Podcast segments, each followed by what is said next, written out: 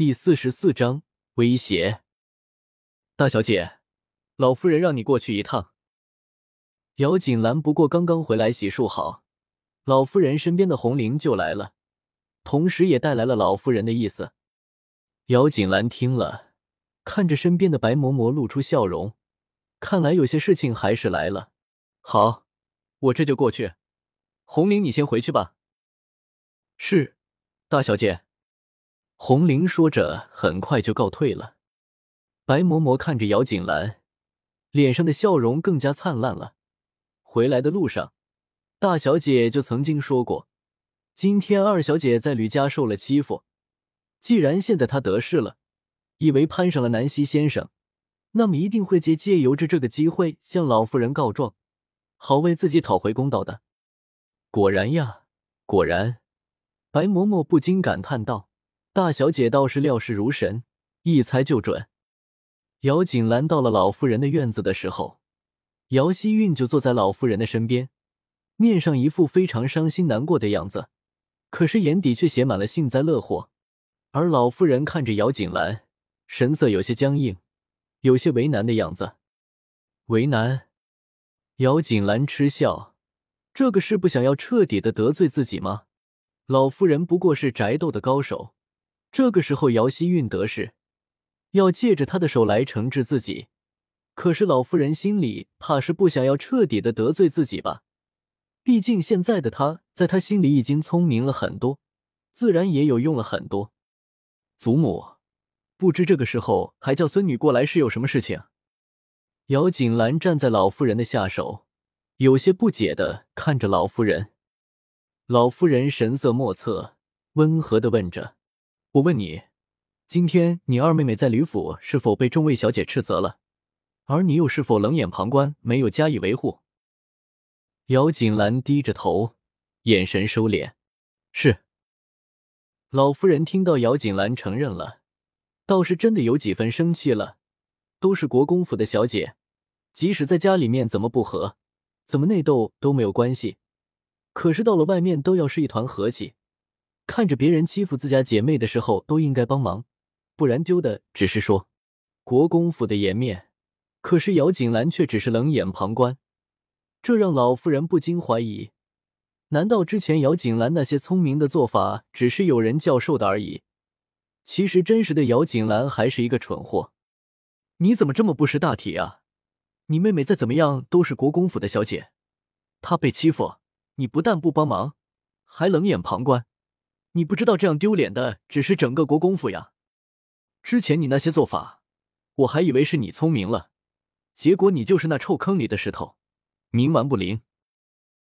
姚锦兰听了，有些无法置信的看着老夫人，再看看那边一边垂泪却根本就是在嘲笑自己的姚希韵，满脸受伤的问着：“妹妹，你究竟是如何跟祖母说的？难道你只是说了自己为众位小姐不喜？”可是却没有告诉祖母原因，这个还需要什么原因？妹妹被责难，你不帮忙，就是一个无情无义之人，还需要什么利用？姚希韵都还没有来得及为自己辩解，可是那边喝醉了酒斜倚在椅子上的姚奇轩，倒是非常给力的添加了一句。尽管知道姚奇轩偏爱姚希韵。可是姚锦兰的心里却还是在听到这个话的时候，不由得身体站不住，朝后面退后了两步，被白嬷嬷扶住。大姐姐，韵儿也不知道如何得罪了您，也不知道您究竟是和那些小姐说了什么，以至于让他们倒戈相向，如此责难于我。如果真的是韵儿做错了什么，那么还望大姐姐原谅韵儿的无心事，放过韵儿吧。姚希韵说的眼泪汪汪，那叫一个我现犹怜呀！你还有什么话可说？老夫人冷冷的看着姚锦兰，心里却在期待，想要看看她究竟如何应对这个事情。不过眼神也抽空看了一下自己那个醉酒的儿子，心里不由得叹气，想要靠他支撑国公府门庭，怕是难呀。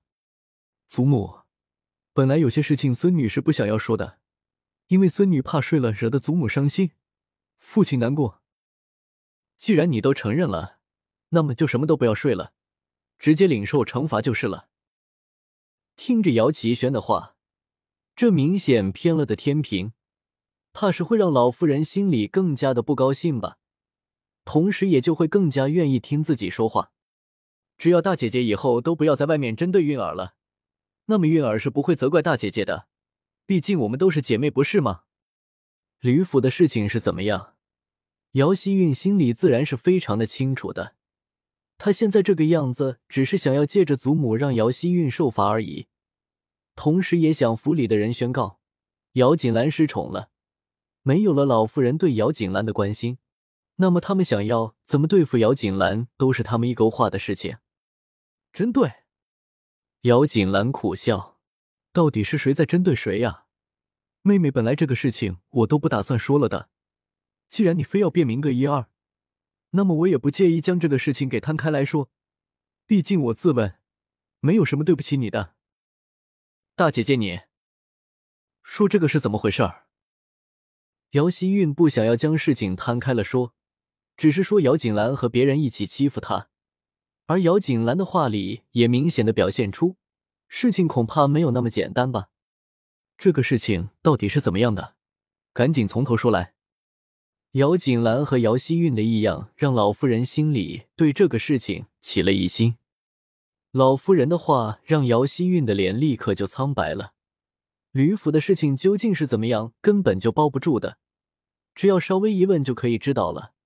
本来他还以为老夫人碍着身份，听了自己的话，那么就会立刻生气的惩罚姚锦兰。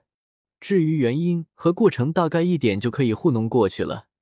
可是没有想到老夫人是生气了，好惩罚姚锦兰，可是却还是要问出一个究竟。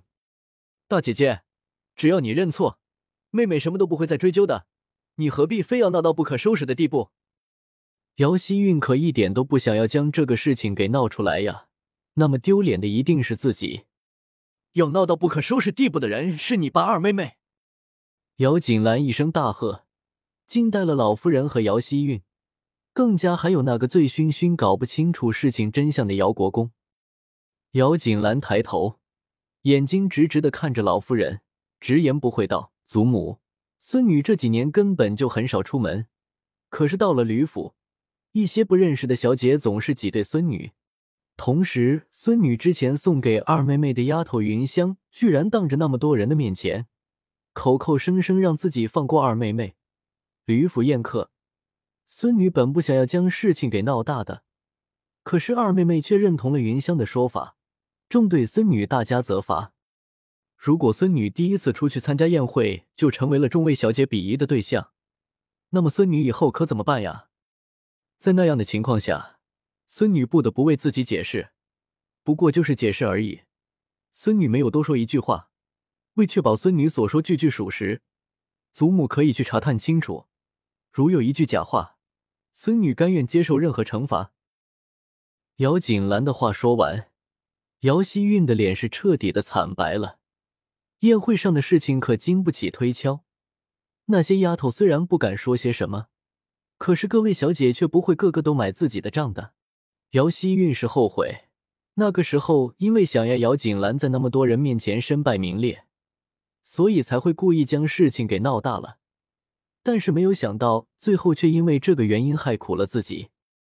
姚锦兰委屈、受伤的神色，姚希韵脸上苍白、心虚的表情，这样一个对比，老夫人还有什么不明白的呢？之前姚希韵被自己责罚，不过就是因为她陷害设计姚锦兰吗？这个时候老夫人还有什么不明白的？老夫人是真的动怒，这个姚希韵居然三番四次的利用自己，将这些把戏弄到自己的面前。韵儿，即日起去祠堂好好反省，没有我的允许，即使是国公爷也不可以将人给带出来，听到了吗？